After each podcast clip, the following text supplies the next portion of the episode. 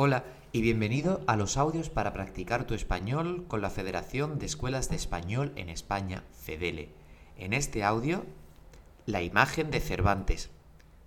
No tenemos otro retrato que el que él mismo se hizo en el prólogo de novelas ejemplares, señala Lucía Mejías, y fue a partir de ahí cuando surgieron las representaciones.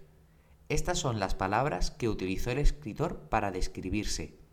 Este que veis aquí, de rostro aguileño, de cabello castaño, frente lisa y desembarazada, de alegres ojos y de nariz corva, aunque bien proporcionada, las barbas de plata, que no a veinte años que fueron de oro, los bigotes grandes, la boca pequeña, los dientes ni menudos ni crecidos, porque no tienen sino seis, y esos mal acondicionados y peor puestos, porque no tienen correspondencia los unos con los otros, el cuerpo entre dos extremos, ni grande ni pequeño.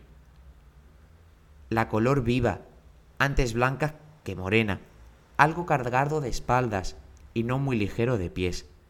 Este digo que es el rostro del autor de la Calatea y de Don Quijote de la Mancha.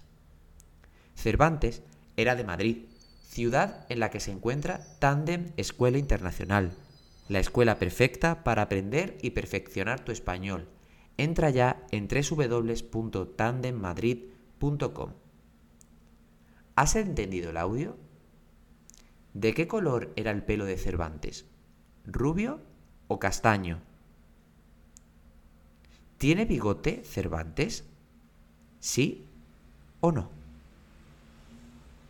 Correcto, era castaño y tenía bigote.